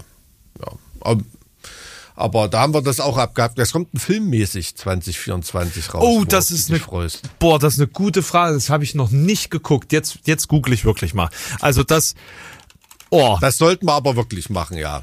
Das lohnt Also- sich, glaube ich. Also das, das ist, es kommt Beetlejuice 2 und Gladiator Ja, 2, da, da freut sich meine Frau sehr drauf. Auf, oder hat auch Angst vor dem Beetlejuice-Film, ne, wenn das nicht gut wird. Hm. Aber das sind ja, glaube ich, sogar aus dem ersten Teil einige dabei. Es gibt äh, für, für alle Interessierten eine ganz coole Seite, finde ich, wo man, ähm, wenn man sich diese Frage jährlich stellt, vorbeischauen äh, sollte. Die heißt moviejones.de. Das ist eine sehr ausführliche Liste von allen Kinofilmen, die kommen. Ähm, also bin ich jedes Jahr drauf aus Interesse. Das werden halt auch die Sachen schon aufgelistet, die jetzt werbetechnisch noch nicht groß angekündigt sind. Ähm, es kommt beispielsweise Alles steht Kopf 2, wo jetzt die Frage ist, ob das gut geht, weil ich fand das so schön und so abgeschlossen. Ja, kommt drauf an, wo sie ansetzen oder was sie da überhaupt machen. Mal, mal gespannt. Hm. Es kommt ein Bee Gees Film. Oh, wow, echt? Krass. Es kommt ein Apple, äh, nee, Moment, ein, nein, ein Formel 1 Film von Apple. Das ist noch nicht genauer Äh, definiert. klingt jetzt nicht wie mein Beuteschema. Es, es kommt scheinbar ein neuer, ein, ein neues, äh, ein neuer Film äh, aus der Cloverfield. Ähm, ist das schon eine Trilogie dann? Ist eine, ist eine Trilogie dann. Constantine 2 kommt. Das ist ganz cool. Cruella 2, es ist ja, ey, es ist das, das Jahr der Fortsetzung. Cruella 2, ich fand den ersten ziemlich gut tatsächlich. Der, der letzte Film von Studio Ghibli, also zumindest unter dem Großmeister, der Junge und der Reiher, wobei der ist schon draußen, oder? In Deutschland kommt der erst morgen. Ah, Keine Ahnung. also äh, am 4.1. Also in Deutschland kommt er jetzt quasi am an diesem Donnerstag. Ja, also ich glaube, das könnte jetzt länger dauern. Ja, ist ja nur mal so ein kleiner äh, Jubiläen nächstes Jahr. Habe ich mir aufgeschrieben, auf jeden Fall der 100. Todestag von Franz Kafka. Äh, und äh, 75 Jahre Grundgesetz. 75 Jahre Grundgesetz, genau, 23. Mai 49. Mhm. Genau. Das ist, ähm, wird glaube ich auch nochmal ein Fass aufgemacht werden. Ne?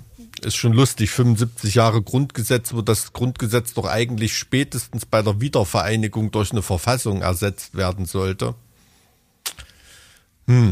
Tja, definiere Wiedervereinigung. Wer war an der Te wer, wer hat die Teilung Deutschlands betrieben, wenn das Grundgesetz am 23. Mai 49 verabschiedet wurde und die DDR-Verfassung am 7. Oktober 49? Hm, wer, wer, wer mit wem, ja? Ja, also das ist schon, ähm, da, da muss man auch mal die zeitliche Abfolge in dem Jahr 49 oder überhaupt nach dem Krieg, muss man mal so ein bisschen in die, äh, in, in die richtige Reihe bringen, ne? Also was so die Teilung Deutschlands angeht. Also da ist das Adenauer Zitat, ich habe lieber das halbe Deutschland ganz als das ganze Deutschland halb, äh, eher so der Leitsatz gewesen. Ne? Also Währungsreform, ähm, ähm, Verfassungsgebung, äh, separate Staatengründung und sowas. Also bei allem ist Westdeutschland vorausgeeilt ne? und hat die deutsche Teilung betrieben. Ähm, ja, ähm, wird hoffentlich auch mal ins richtige Richt Licht gerückt zu diesem, ähm, zu diesem Datum. Ähm, da fällt mir noch ein, apropos Deutsche Wiedervereinigung, Wolfgang Schäuble auch gestorben, ne? Äh, Gerade noch auf den letzten Metern des letzten Jahres, glaube ich. Auch ein ganz wichtiger Player in der Verhandlung zum Beitritt der DDR zum Geltungsbereich der Bundesrepublik, des Grundgesetzes der Bundesrepublik Deutschland, wie man die Wiedervereinigung eigentlich nennt, staatsrechtlich. Ähm, ja, aber das an Jubiläen. Jub Jubiläen nächstes Jahr. Auf welche Festivals wirst du gehen? Die Wahrscheinlichkeit, dass ich auf mehr als auf mein eigenes gehe, ist relativ gering, actually. Okay, krass. Ich, also selbst ich, Summer Breeze und Wacken nicht oder so? Das halte ich mir tatsächlich offen. Ich wollte eigentlich auch zum, zum Full Force wieder gehen, aber ich, ich habe gerade so ein bisschen Muffensausen vor diesem Jahr, weil doch sehr viel ansteht und, hm. und auch neue Herausforderungen anstehen, nicht weiter definierbare Natur. Hm, hm die sehr viel Arbeit und sehr viel Aufmerksamkeit meinerseits erfordern. Also deswegen auch jetzt zum Jahreswechsel nochmal dieser Spa-Urlaub mit Ansage, hm. um wirklich mit aller Kraft jetzt hier in diesem Jahr durchziehen zu können. Also ich gestern Abend, als ich jetzt wieder so nach Hause gekommen bin, war, saß ich echt da und dachte, boah, scheiße, hm. hoffentlich wird das alles was. Ja, hm. ähm, hm. ich glaube, da wird der, der Freizeitbereich dieses Jahr sehr noch, noch weiter in den Hintergrund gedrückt als sonst, ja. Mhm. Und bei und bei dir, sag mal, wie, wie sieht's wie sieht's musikalisch aus? Ist alles auf auf CD-Produktion jetzt? Ähm, ja, geteilt, also ähm, ich glaube, da verrate ich kein Geheimnis. Das habe ich auch schon in manchen Interviews gesagt und so. Also wir schrauben definitiv an neuem Stoff dieses Jahr und das steht da auch so im, im Hauptfokus ne, bei uns. Also da habe ich auf jeden Fall zu tun. Da wird mich Ali schön quälen und ich werde Ali, Ali quälen. Ja, der hat schon zu mir gesagt, dass du dich hier, äh, ne, dass du mal ein bisschen konzentrierter dich da in deine Arbeit mal vertiefen könntest. Ne? Ja, ist das so? Ja, ja, ja. Hat, hat er dich ermahnt, dass du mich nicht so viel ablenken sollst? Genau so war's. genau so war. Na da. Na da, du, mir fällt auf, auf meiner Liste habe ich noch gesehen, äh, 250. Geburtstag von Caspar David Friedrich. Also da wird, glaube ich, auch noch äh, äh, noch mehr. Der ist ja jetzt schon gerade wieder äh, sehr gehypt, aber es wird, glaube ich, noch mehr, mehr hochgespült werden. Ich, ich finde das interessant, dass, dass Todes- und Geburtsdaten von berühmten Menschen immer wieder zu solchen Reminiszenzen führen. Ich, ich verstehe den Anlass nicht. So, also hm. ich verstehe das bei bei Werken. Wir haben jetzt ja beispielsweise jetzt mit dem Jahreswechsel ähm, ist, ist jetzt die originale Mickey Maus gemeinfrei geworden. Hm, hm. So, also die Steamboat Willie ja, Mickey Maus. Ja. So, ähm, ich sag mal so Einzelwerke verstehe ich, aber der, das Geburtsdatum von Caspar David Friedrich ist, es spielt das eine Rolle, wann der Geburt, also ne, Verstehst du, worauf ich hinaus will? Wer ist nicht das Werk, also so das Jahrestag eines Werkes viel bedeutender? Ja, das wird ja da hinein interpretiert. Ne? Wie willst du jetzt, also ganz oft ist ja auch, da hat ja jetzt nicht ein Release-Date wie irgendein Hip-Hop-Künstler für irgendeinen Song oder für eine Platte oder so. Für eine, ähm, manchmal ist ja bei bestimmten Werken auch nur die Angabe um äh, 1800 Schlag mich tot oder so. Ne? Also mhm. insofern sind da ja Geburtstage relativ schwer. Deshalb macht sich das immer an einem Künstler fest. Ne? Also wie es ein Beethoven-Jahr gibt. Ähm, Beethoven ist ja so jemand, der hat ja mit seinem Geburts- und seinem Todesdatum oft ähm, in einem gleichen Jahr äh, Runde oder äh, Jubiläen. Und ähm, da kann man dann halt ein Beethoven-Jahr aus, ausrufen oder ein Caspar David Friedrich Jahr oder solche Sachen. Ja. Ich finde das schon eigentlich ganz ich sehe da nichts Negatives ja. dran. Aber also. beispielsweise ist, ist am 17. Oktober der 50. Jahrestag der Eröffnung des ersten Ikeas. Okay. Mhm. Also ich finde, das ist, das ist irgendwie.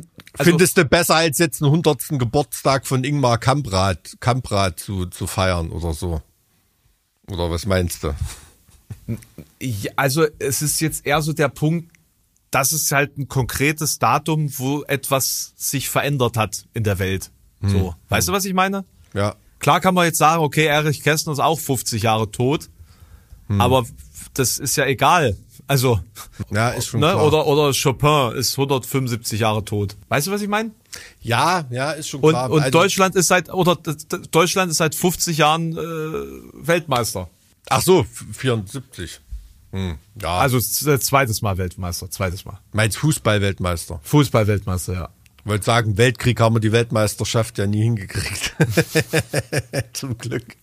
Hm, naja, mal, mal, mal, mal schauen. Also du hast ja auch schon eine Vorausschau auf Todesfälle gegeben dieses Jahr. Nostradamus sagt, der Papst macht's nicht mehr, ja. Okay. Also äh, angeblich hat er wohl auch gesundheitliche Leiden, will der Fokus wissen. Ja, sozusagen. Du, sag mal, bevor wir das wieder vergessen, lass mal zu deinem Kundenservice schreiten, mein Guter. Das ähm, ist äh, auch ein bisschen ausführlicher, ne? Also Ja, könnte durchaus sein, dass zwischendurch das an der Tür klingelt und mir eine Pizza geliefert wird. ist das so? Na, dann Ich habe so Gas. viel Gulasch gegessen, ich, ich muss mal irgendwie, ich komme nicht mehr drauf klar.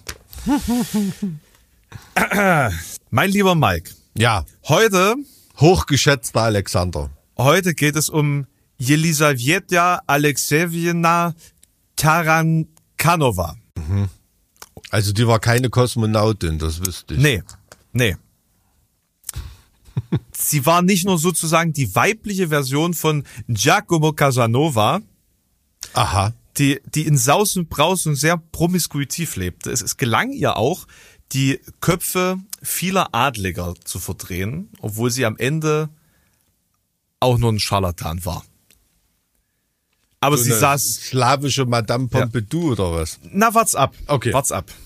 Ähm, solche Fälle gab's, wie wir jetzt hier ja gerade schon gesehen haben, immer wieder in Zeiten höfischer Kultur, aber äh, da, also ihr Erfolg ist ähm, quasi outstanding. Okay, na dann bin ich gespannt. Und ihr, ihr wichtigster oder größter Move, und das führt auch dazu, zu dem Ergebnis, der eigentlich dazu geführt hat, dass ich überhaupt auf sie gekommen bin. Ähm, sie hat sich als rechtmäßige Erbin des russischen Zarenreichs ausgegeben. Und aufgrund dessen wurde sie berühmt, möchte ich sagen, und zwar so berühmt, dass es sogar ein Gemälde gibt, das sie darstellt. Und dieses Gemälde habe ich zufälligerweise mal gesehen, fand ich sehr schön einfach nur, aber habe mich gefragt, was stellt es dar? Und bin da ein bisschen reingegangen äh, in die Geschichte, habe festgestellt, ich habe von dieser Frau noch nie gehört. Wo hängt das Gemälde? Äh, das weiß ich nicht. Ich habe es äh, im so. Internet gesehen. Ach so. Auf einer dieser Seiten, die die äh, äh, so düstere Gemälde Mhm. ähm, einfach posten, so für den für den Schick. Ja. Und äh, da bin ich dann drüber gestolpert. So, wer genau sie ist oder woher sie stammt, ihre eigentliche Identität ist völlig unbekannt. Es muss allerdings davon ausgegangen werden, dass nichts von dem, was sie jemals behauptet hat, in irgendeiner Weise Realität ähm, eine der Realität entsprach, weil sie ihre Identitäten auf ihrer Reise, sage ich mal, so oft äh, wechselte, ja, wie andere ihre Unterwäsche und selbst dass sie überhaupt eine Adlige war, tja, kann man nicht sagen. Und es ist nahezu ausgeschlossen, dass sie aus dem Hochadel stammte. Wann hat die gelebt? Du hast die Ge- äh, Lebensdaten nicht genannt. Äh, also ungefähr 1750. Ich, ich will doch gerade anfangen zu erzählen. Entschuldige. Also, Jelisaveta, die lebte im 18. Jahrhundert, die wurde wohl ungefähr 1750, weiß man halt nicht so genau, ähm, geboren. Wo weiß man auch nicht genau, aber sie ist am 15. Dezember 1775 in St. Petersburg verstorben. Ähm, wer ihre echten Eltern waren, ist unbekannt, aber sie äh, behauptete, ähm, quasi die Tochter der verstorbenen Zarin Jelisaveta Petrovna Romanova zu sein. Und äh, quasi das Kind des Grafen Alexei Grigorjewitsch Rasumowski. Das ist tatsächlich umstritten, aber sehr unwahrscheinlich. Einmal hat sie behauptet, 1745, äh, 1745 in Südrussland geboren worden zu sein, ähm, dann bis 1768 bei ihrem Onkel in äh, Person aufgewachsen zu sein. Es gab allerdings im Jahr 1775 ein Verhör, wo sie dann behauptet hat, 1753 geboren zu sein und ein Teil ihrer Kindheit in Kiel, dann in St. Petersburg und dann in Persien verlebt zu haben. In Kiel. In Kiel. Schleswig-Holstein, Kiel. Ja, ja. Aber da sie, da sie, äh, als, also das ist auch unrealistisch, weil sie kein Persisch konnte oder irgendwas ähm, Arabisches oder Slawisches.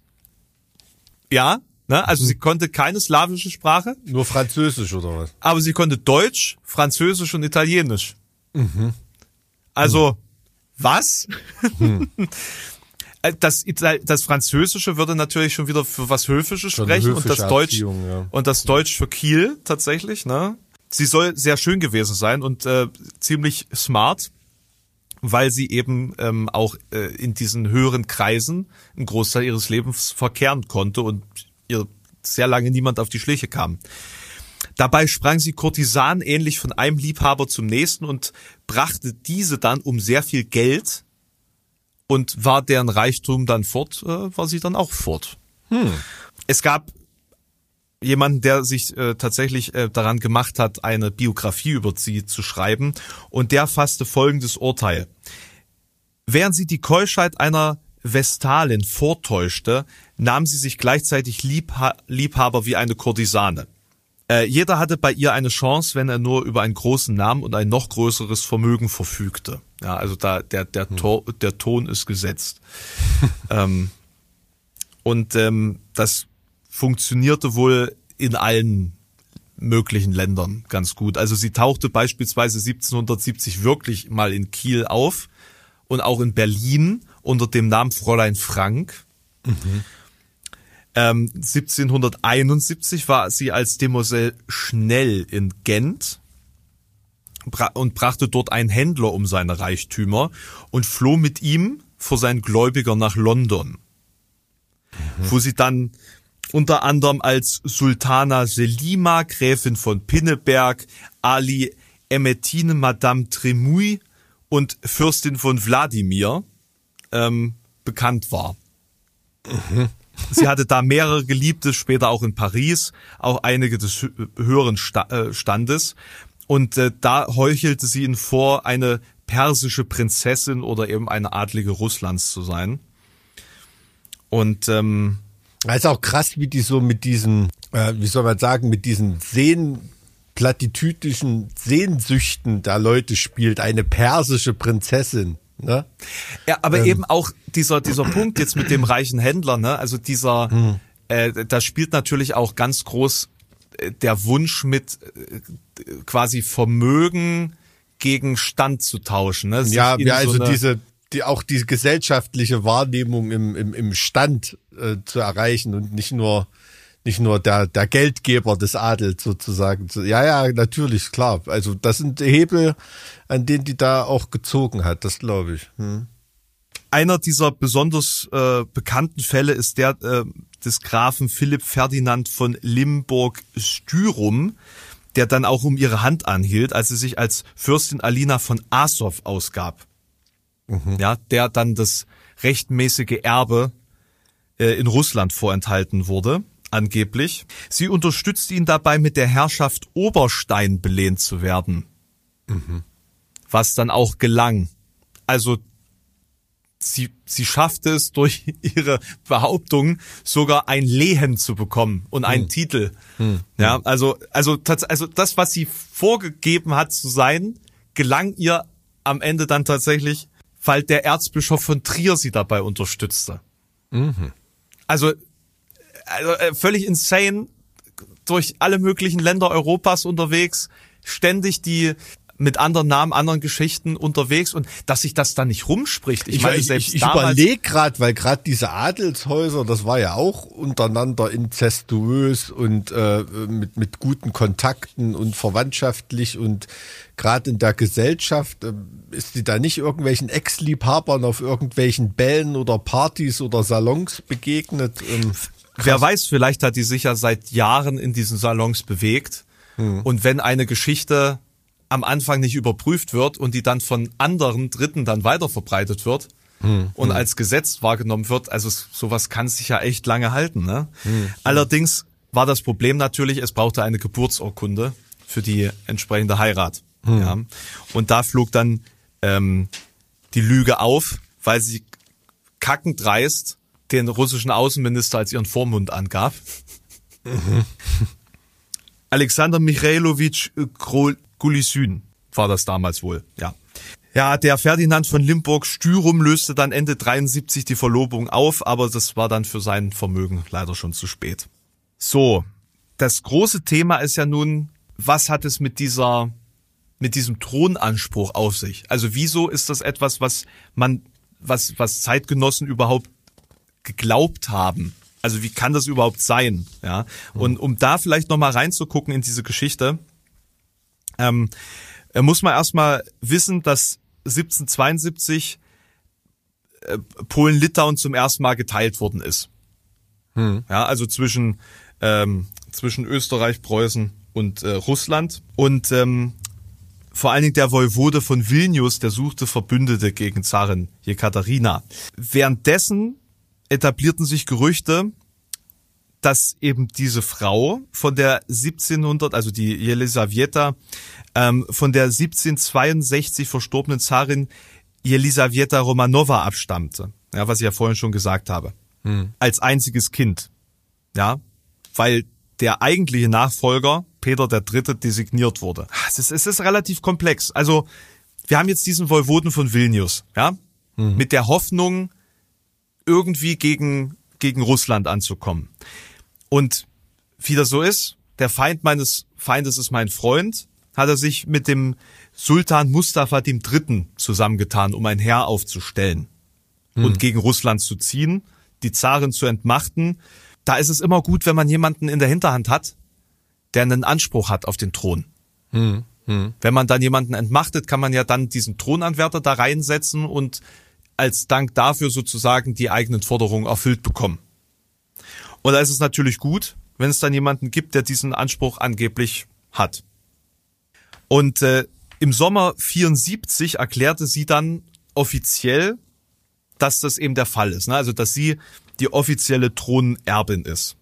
Sie selbst als diese Thronerbin nach Sibirien verbannt worden wäre. Also sie spielte das Spiel komplett mit. Mhm. Ja, da, dann sei sie von Sibirien nach Persien geflohen und wäre da vom, äh, vom Schah unterrichtet worden und hätte da eine Erziehung erhalten und ähm, gelobte dann feierlich die von äh, Russland besetzten Gebiete an Polen wieder zurückzugeben. Also das der Deal wurde gemacht sozusagen. Äh, long story short, die Situation ging daneben erstmal, weil Mustafa der Dritte starb und weil auch auf der Seite des Woiwoden das alles nicht so funktionierte, wie es ähm, funktionieren sollte. Ähm, diese ganze Koalition ging schief, Mustafa der Dritte starb und mhm. der Voivode hatte alleine nicht mehr genug Macht, um da was zu unternehmen. Sie wollte jetzt allerdings nicht kampflos, kampflos ausge, äh, aufgeben und hat dann eben nach anderen Verbündeten gesucht und hat das im Fürsten Orlov gefunden, zumindest dachte sie das. Und der lockte sie dann auf sein Schiff, wo sie dann gefangen genommen wurde. Mhm. Ja, weil im Endeffekt kannst du ja niemanden rumlaufen lassen, der behauptet, dass dass sie eigentlich ähm, rechtmäßige Zarin ist. Hm, hm. Daraufhin wurde sie dann äh, im Mai 1775 nach St. Petersburg gebracht und ähm, naja, war dann eben dem der Gnade der Zarin ausgeliefert, hm. die sie dann ähm, verhören ließ. Jetzt ist das Problem, sie beharrte auch im Verhör auf dieser Geschichte, die sie sich ausgedacht hatte. Auf der anderen Seite versuchte sie das halt so zu drehen, dass dieser Thronanspruch nicht von ihr gesetzt wurde, sondern dass das ja der Voivode von Vilnius gewesen ist. Ja, mhm. und ähm, das hat natürlich nicht funktioniert. Ähm, die Zarin zeigte natürlich keine Gnade und sie wurde in der Peter- und Pauls-Festung ähm, eingesperrt und äh, da verstarb sie dann auch am 15. Dezember 75 höchstwahrscheinlich an einer Tuberkulose. So, aber da ist die Geschichte noch nicht vorbei, Mike. Kommt jetzt noch ein Zombie-Turn oder was? Nee, nee, pass auf, pass auf. Angeblich sei sie nämlich zur Nonne gemacht worden und erst 1810 in einem Kloster bei Moskau verstorben. Oder, und jetzt kommen wir zu dem Grund, warum wir das überhaupt kennen, oder ich das überhaupt kenne, sie sei 1777 beim Hochwasser der Neva in ihrer Zelle ertrunken. Und das zeigt dieses Bild. Ach, also wie sie in der Zelle auf einer Pritsche steht und versucht, dem Wasser zu entkommen. Na, und äh, der, der äh, Maler, ähm, der heißt Konstantin Flaviskis. Flaviskis. Konstantin Flaviskis. Klingt baltisch. Falls das, falls das jemand rausfinden möchte, wie das mhm. aussieht. Mhm. Aber genau wie die Frage, woher sie kam, ist auch das, wohin ging sie, ähm, nicht ganz klar. Ja. Krass, krasse Ja, Story. Also, da- dass, sowas, dass das noch nicht verfilmt worden ist. Das ist eben der Punkt. Das ist halt der Punkt, weil es, es gibt halt sehr wenig Anhaltspunkte darüber, wer sie eigentlich war. Vielleicht fehlt das. Oder vielleicht ist es einfach noch nicht so richtig im Mainstream angekommen. Weil, wie gesagt, ich habe vorher noch nie was von ihr gehört und bin nur durch Zufall über dieses Bild jetzt ähm, auf ihre Geschichte gestoßen. Krass, interessant. Vielen, vielen Dank dafür. Sieht man auf dem Bild, dass sie gut aussah? Also ist das ein Ja, Bild schon. von einer schönen Frau, einer schönen Frau? Okay. Ach, Mike, also irgendwie muss ich auf dieses Bild aufmerksam geworden sein. Ne? Ich keine Ahnung, Nein, worauf Spaß, du so Spaß, stehst. Spaß, also es, äh, nein, das ist halt so dieses typische Damsel in Distress, ne? Hm. Nur, dass sie halt dann halt wirklich ertrinkt in ihrer Zelle. Naja. Sie hatte, sie hatte ja genug äh, Ritter, die sie gerettet haben. Ja, ich wollte gerade sagen, äh, vielleicht auch aus Sicht einiger äh, geschasster Herren auch ein Stück weit verdient gewesen, das Ende. Ne? Oder also dann gerade als Nonne, ähm, wenn man, wie soll man sagen, seine Runden im Bett schon gedreht hat, die man, äh, die man drehen sollte, ähm, dann mit Keuschheitsgelübde, ja, warum nicht? Es ist nie zu spät, um Vergebung zu bitten. Das stimmt allerdings. Ach, das ist ein schönes Schlusswort für unseren Podcast. Ja, Ja. das äh, bereitet uns darauf vor, dass wir dann beim Machtumsturz nächstes Jahr in unseren jeweiligen Bundesländern entweder im, im äh, entsprechenden Knast landen und dort äh, beim Hochwasser ersaufen, weil Hochwasser ist ja in unseren Bundesländern mittlerweile auch gang und gäbe. Das stimmt, ja. Äh, es, wird, es wird zu düster, Mike, wir brechen das hier ab an der Stelle. Absolut. Ma mach's gut, mein Guter. Ähm, wir sprechen uns nächste Woche wieder. Ähm, ich freue mich drauf. Mal schauen, wen ich beim Kundenservice her herausziehe. Ich wünsche dir weiterhin einen dynamischen Start in das neue Jahr. Sehr gut, Und euch auch. sehr gut. Ich euch auch und ich freue mich auch aufs nächste Mal. Bis Okay, dann. tschüss. Das Apolda des Südens.